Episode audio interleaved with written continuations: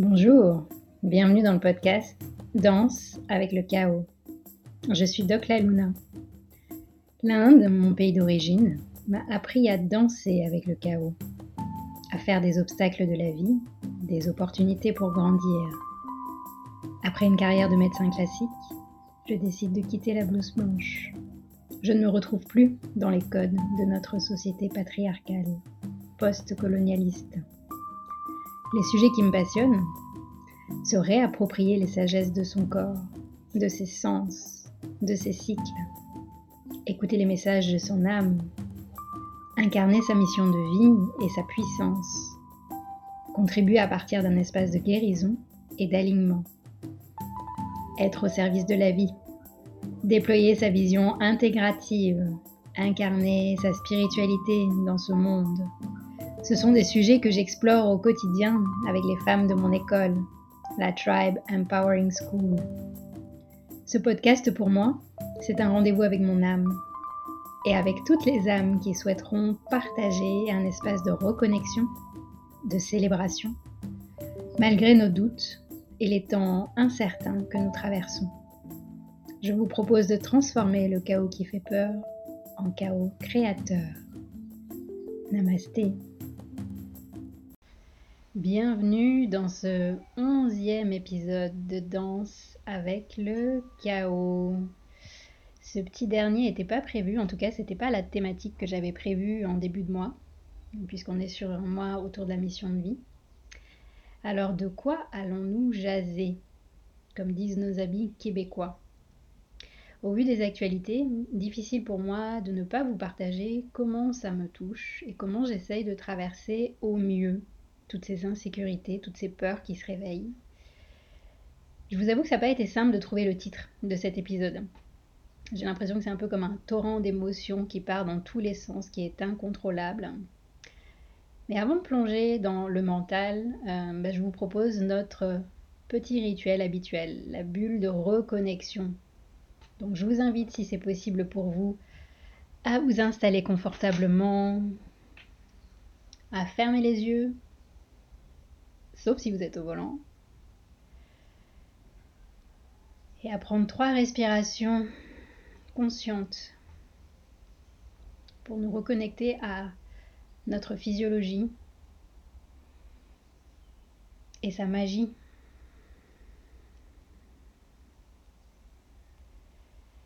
De nous dire que malgré ce chaos, nous respirons encore Prenez le temps de descendre dans le bassin, dans vos racines.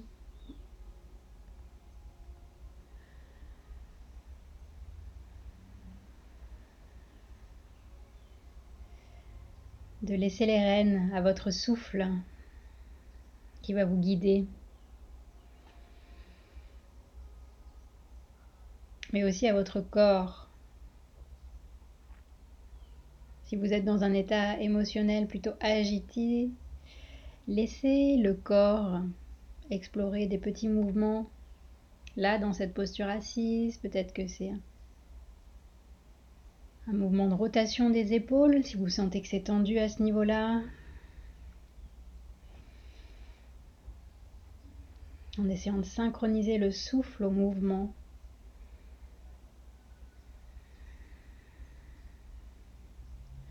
Peut-être que c'est une rotation douce des cervicales.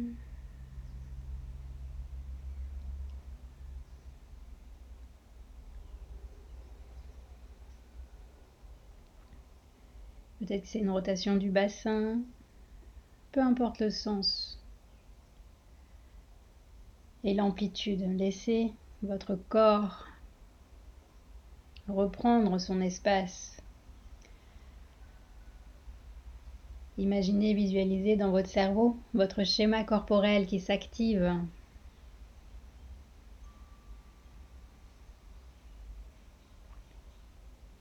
Et dans ces moments de chaos émotionnel, c'est important de revenir dans le corps, dans la matière.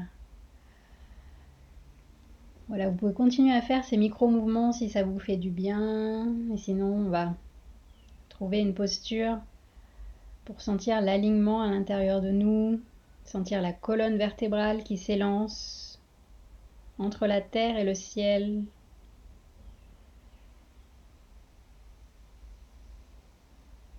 Dans cette gratitude de la vie qui nous traverse.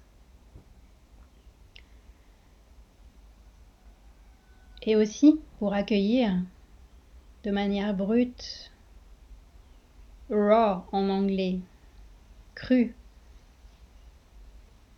toutes les émotions qui sont présentes et elles sont toutes OK.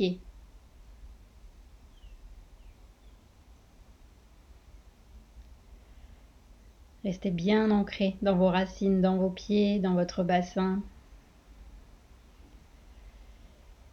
Et accueillez cette émotion, ces émotions dans votre chaudron, dans votre ventre. Respirez avec. Déjà, le simple fait d'accueillir, acknowledge. C'est vrai que j'utilise beaucoup de mots anglais, mais parce que je les trouve euh, très puissants dans ces connexions corps-esprit. De reconnaître une émotion qui nous traverse, c'est déjà une première manière de l'accueillir et de relâcher la tension émotionnelle associée, qui ensuite peut créer des tensions physiques, des tensions mentales, Et rappelons-nous que l'absence d'émotion est aussi une émotion. C'est une forme de déconnexion, de protection, de survie qui est transitoire.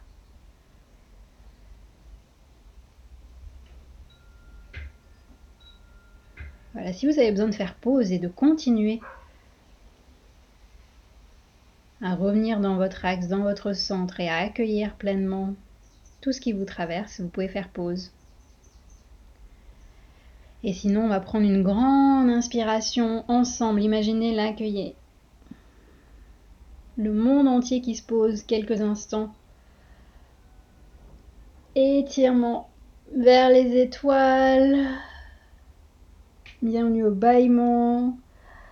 Expiration avec le poids des coudes. Revenez. Laissez vos mains venir se déposer au centre de la poitrine chakra du cœur. Là encore, relions-nous, toutes celles et ceux qui, sont dans cette sensibilité, ce besoin de se connecter à l'énergie du cœur. Rappelons-nous que nous ne sommes pas seuls.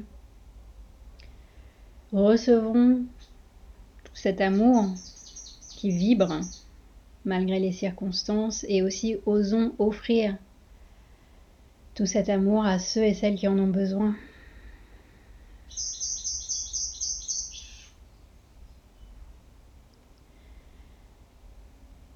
Si vous avez envie de d'écrire quelques mots, quelques phrases pour intégrer l'information, pour connecter à votre corps, n'hésitez pas en écriture spontanée.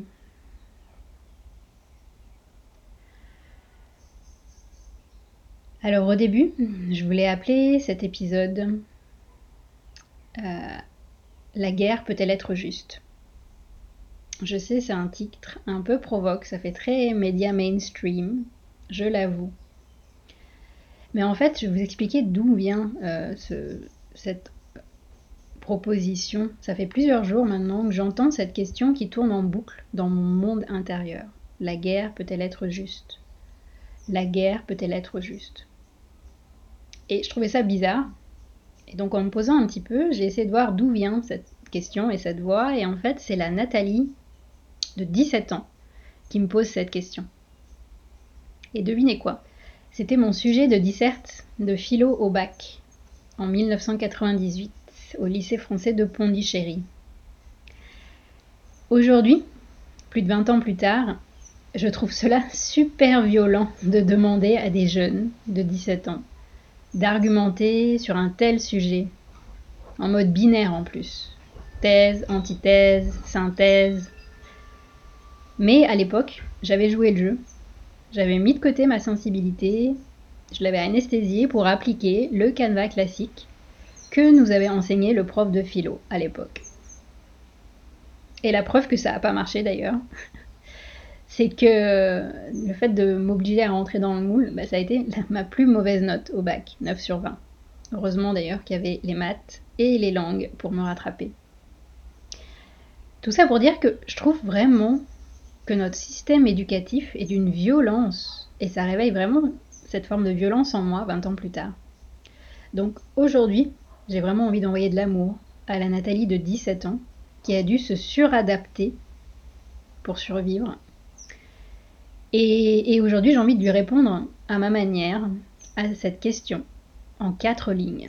Je ne vais pas perdre quatre heures à faire une dissertation sur la guerre peut-elle être juste, mais je sens que cette réponse très synthétique me fait du bien à moi, fera du bien à la Nathalie de 17 ans, et j'espère qu'elle vous ouvrira aussi un espace de reconnexion. Non, pour moi, la guerre n'est pas juste. Elle n'est jamais juste. Elle est la somme d'ego démesurés, coupés du vivant et paranoïaques. Non, la guerre n'est jamais juste. Mais qu'est-ce que j'en fais? Comment est-ce que j'accueille et j'alchimise les émotions pour créer un terreau fertile? Comment est-ce que je vais identifier les boucles de ces schémas répétitifs qui se répètent dans l'histoire et qui continuent à se reproduire encore et encore pour pouvoir les transformer et nourrir ma capacité à poser des actions justes pour moi, pour le collectif, au service de la vie.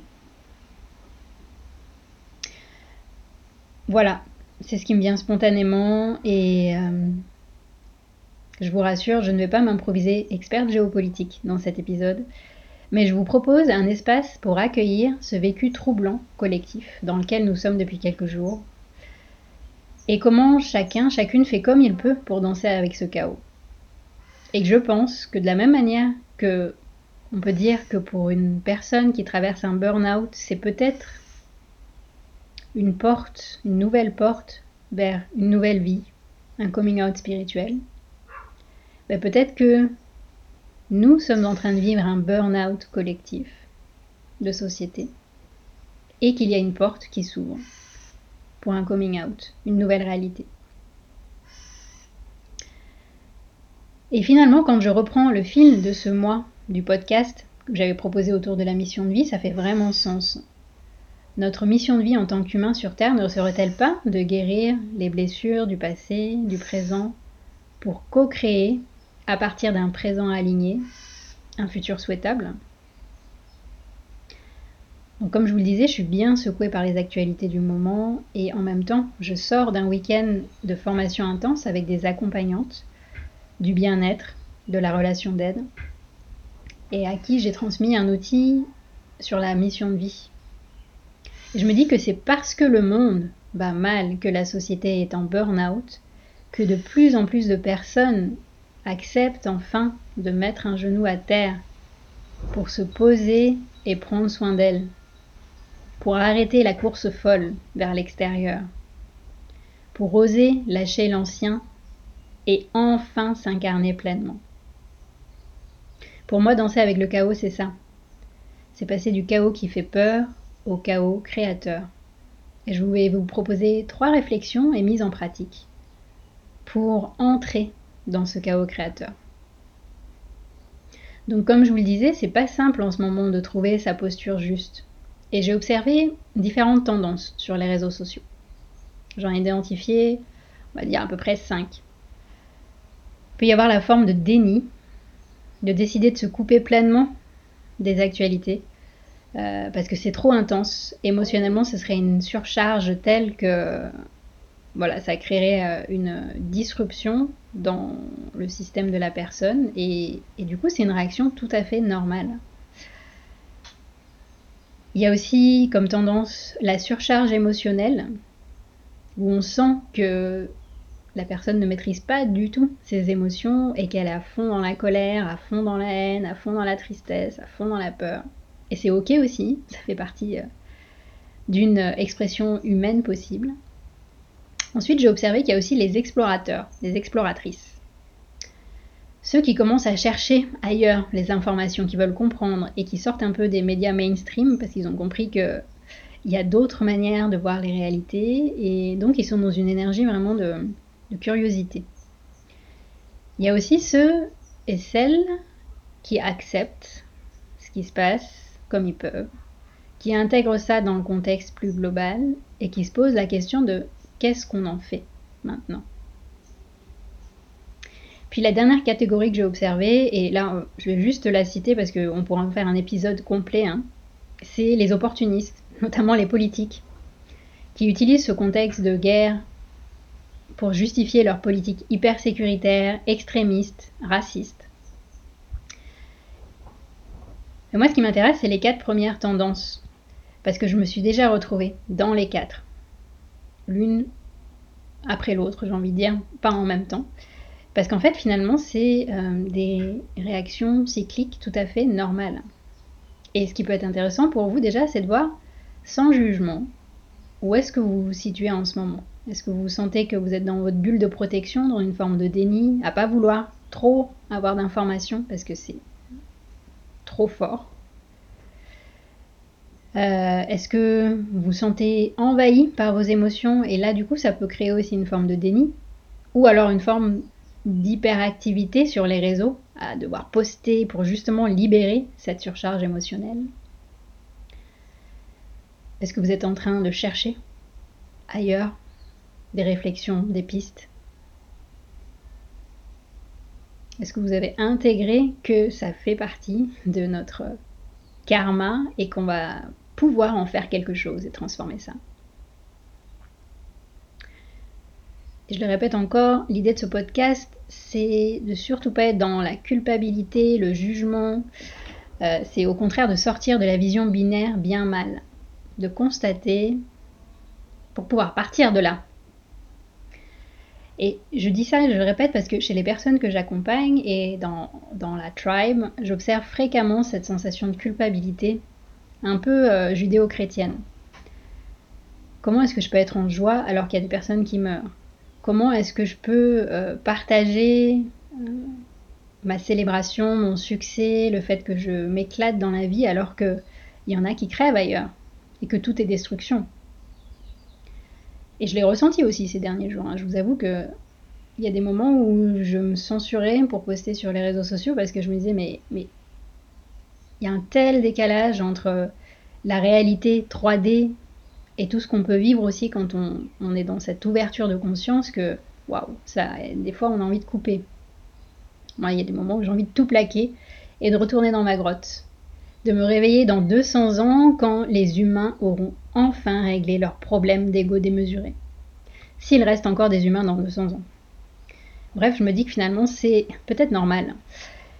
Et ce qui m'a aidé à comprendre que je ne pouvais pas être tout le temps sur le front et qu'on a besoin de personnes à tous ces endroits-là. C'est une lecture de l'éco-philosophe bouddhiste Johanna Messi, que vous connaissez peut-être, parce que j'ai souvent parlé d'elle et euh, peut-être que vous la connaissez aussi de, de vos lectures, de vos formations.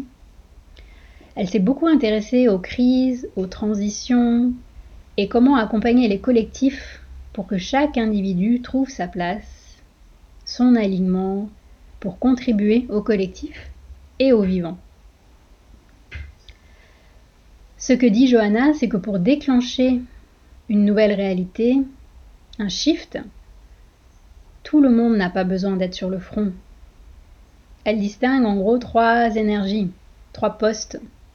Les activistes, qui sont en effet sur le front, les militants qui sont dans l'action, dans les manifestations, qui vont taper aux portes, qui participent à des mouvements euh, actifs qui peuvent aussi tendre vers la violence. Parce qu'on a besoin du feu aussi, parfois, pour, euh, pour casser le système et agrandir les failles pour transformer. On a aussi besoin de la deuxième énergie, celle des méditants, qui vont utiliser plutôt le canal spirituel, le canal invisible, l'ouverture du cœur, pour euh, fédérer, pour être dans la cohésion et soutenir le mouvement, les mouvements actifs. Et surtout, il y a une chose importante ne pas sous-estimer les méditants.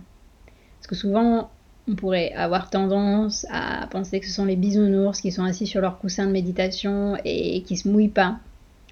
Il y a des recherches qui ont démontré, hein, euh, je ne sais plus c'était en quelle année, dans certaines villes américaines, euh, il y avait, on avait proposé des grands mouvements de méditation et on avait mesuré le taux de violence et de criminalité dans ces villes pendant la période de méditation collective et il y a des modifications. Donc on, sait maintenant que la méditation individuelle et collective agit aussi dans la matière.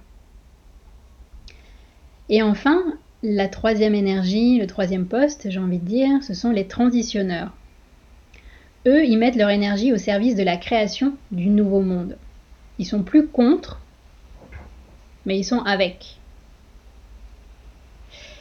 Et en fait, ce qu'il faut réaliser vraiment, qu'il faut poser dans notre conscience, c'est que ces trois énergies sont vraiment, vraiment complémentaires dans un collectif. Il faut faire attention à notre ego quand on se situe dans un des trois postes, de ne pas regarder les deux autres postes et d'essayer de les convaincre ou de les critiquer parce qu'ils font pas comme nous. Et au contraire de se dire merci. Toi tu occupes un espace, un poste que c'est pas le moment pour moi et moi je suis bien là où je suis et en fait ensemble on va avancer.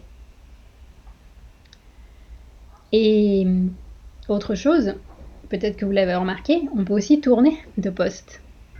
C'est encore une fois dans nos temporalités internes différentes. Il y a des moments dans notre vie où peut-être qu'on va être dans une énergie plus activiste.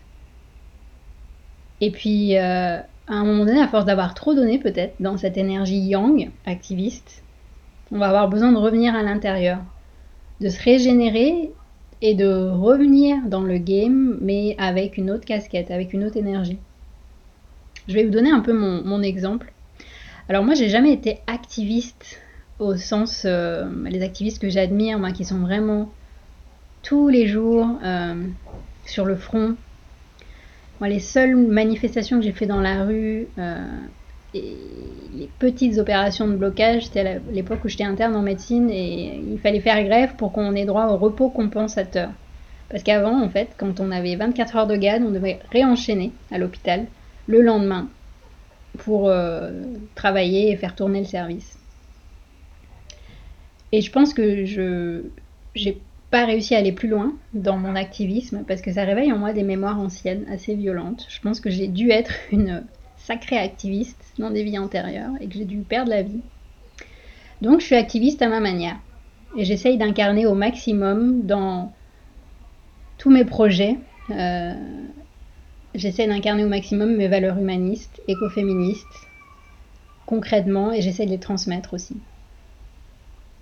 Alors, méditante, euh, c'est un poste où je me sens beaucoup plus à l'aise depuis une dizaine d'années. Et ce qui s'est passé il y a deux ans, c'est drôle, pendant le premier confinement, j'ai senti que j'avais besoin de d'action, de mouvement. Ça m'a donné la force et l'inspiration pour passer à l'énergie de la transitionneuse, de me mettre à l'action vers le nouveau. Et c'est ça qui a déclenché euh, bah, ce projet d'investir dans un éco-village. Donc avec mon compagnon, on a décidé de, d'incarner pleinement toutes ces valeurs d'autonomie alimentaire, énergétique, euh, de création d'un lieu de transmission, des thérapies intégratives, de la permaculture. Et l'univers nous a présenté un projet d'éco-village au Portugal. Parce que jusqu'à présent, ce qui me bloquait pour passer à l'action dans créer un collectif, c'était que j'avais peur de me frotter avec la vie en collectif et tout ce que ça peut impliquer en termes d'adaptabilité. Mais là, euh, en 2020, lors du premier confinement,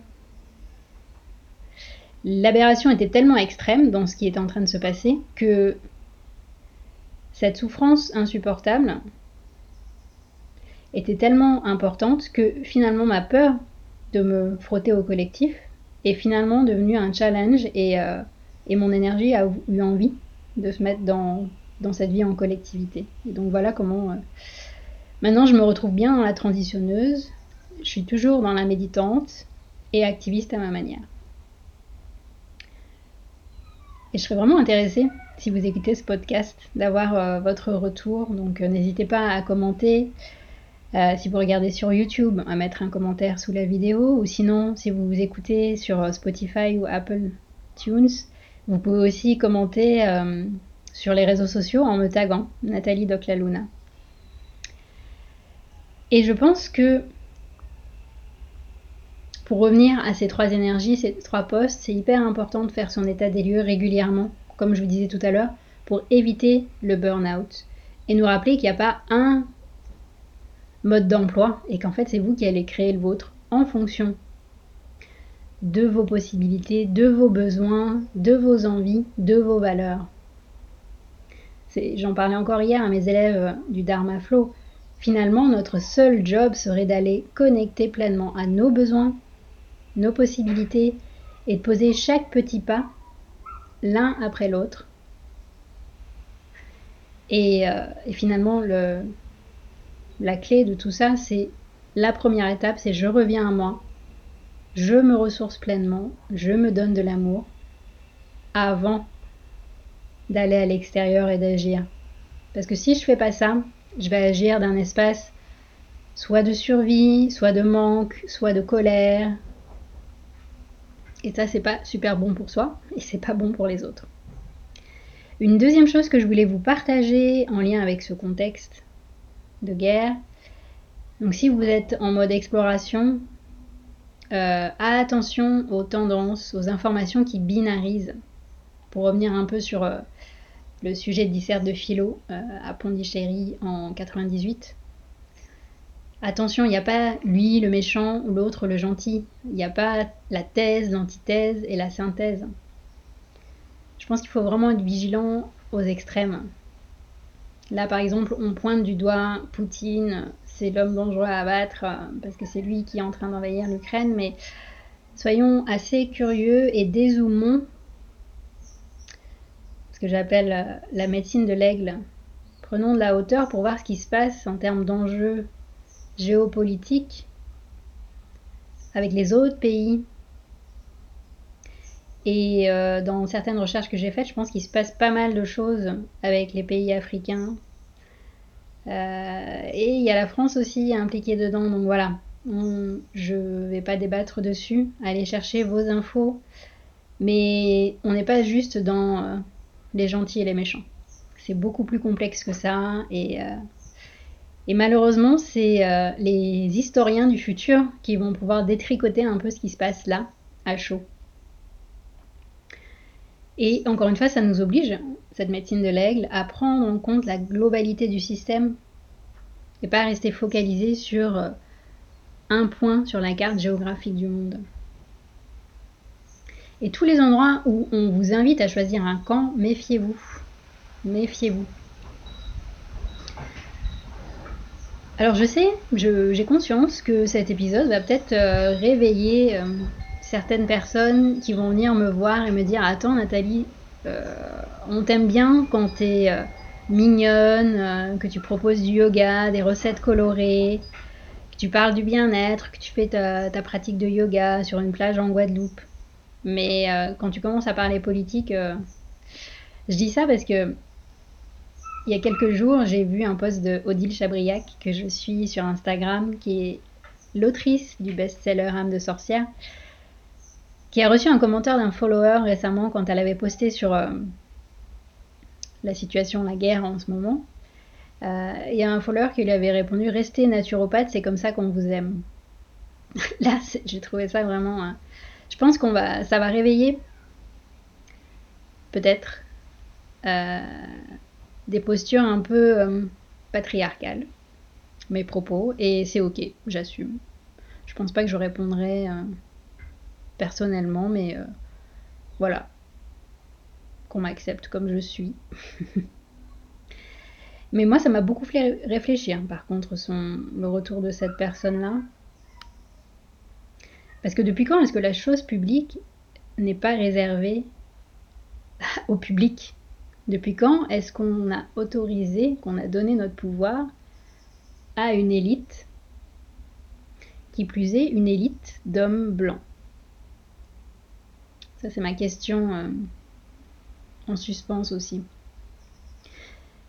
Et dernière chose, pour terminer ce podcast en beauté, faites-moi un cadeau s'il vous plaît, c'est la dernière clé. Allez vous connecter à la nature quelques instants. Offrez-vous un moment de reliance, un moment pour vous rappeler que cette vie est un vrai cadeau et que notre seul job peut-être, notre seule mission de vie,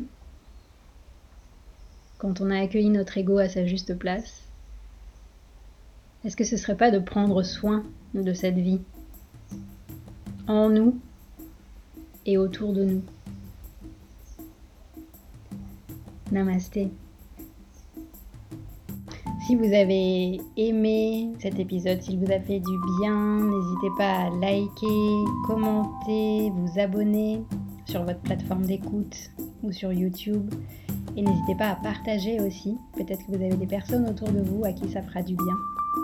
C'est grâce à vous que j'espère ce podcast pourra toucher toutes les personnes qui ont envie d'œuvrer dans ce nouveau monde qui va naître du chaos. Merci.